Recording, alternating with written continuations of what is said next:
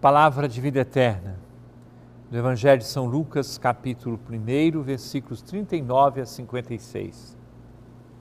Naqueles dias, Maria partiu para a região montanhosa, dirigindo-se apressadamente a uma cidade da Judéia. Entrou em casa de Zacarias e cumprimentou Isabel.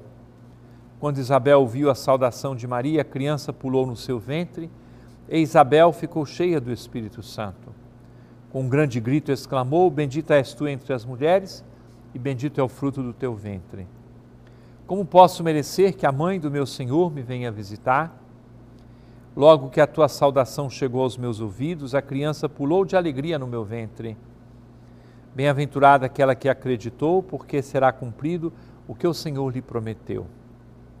Maria disse: A minha alma engrandece o Senhor e o meu espírito se alegra em Deus, meu Salvador, porque olhou para a humildade de sua serva. Doravante, todas as gerações me chamarão bem-aventurada, porque o Todo-Poderoso fez grandes coisas em meu favor. O seu nome é santo e a sua misericórdia se estende de geração em geração a todos os que o temem. Ele mostrou a força de seu braço, dispersou os soberbos de coração derrubou do trono os poderosos e elevou os humildes. Encheu de bens os famintos e despediu os ricos de mãos vazias. Socorreu Israel, seu servo, lembrando-se de sua misericórdia, conforme prometera aos nossos pais, em favor de Abraão e de sua descendência para sempre. Maria ficou três meses com Isabel e depois voltou para sua casa. Celebramos hoje com a igreja a festa da visitação de Nossa Senhora.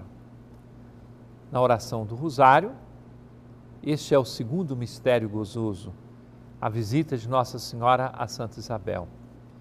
Depois de ter dado a sua resposta a Deus, eis a escrava do Senhor, faça-se em mim segundo a tua palavra, a Virgem Maria, sabendo que a sua prima estava grávida e precisando de ajuda, vai às preces com toda a presteza, com toda a prontidão e passa aqueles três meses ali apenas a serviço. Quando Nossa Senhora viaja para as montanhas de Judá, leva no coração a sua disposição apenas de fazer o bem. Quem caminha percorrendo grandes ou pequenas distâncias, pronto a fazer o bem, pronto a construir a vida dos outros, pronto a servir, certamente brotará de seus lábios algum cântico de louvor, alguma expressão de louvor. Em Nossa Senhora brotou efetivamente esse louvor de Deus.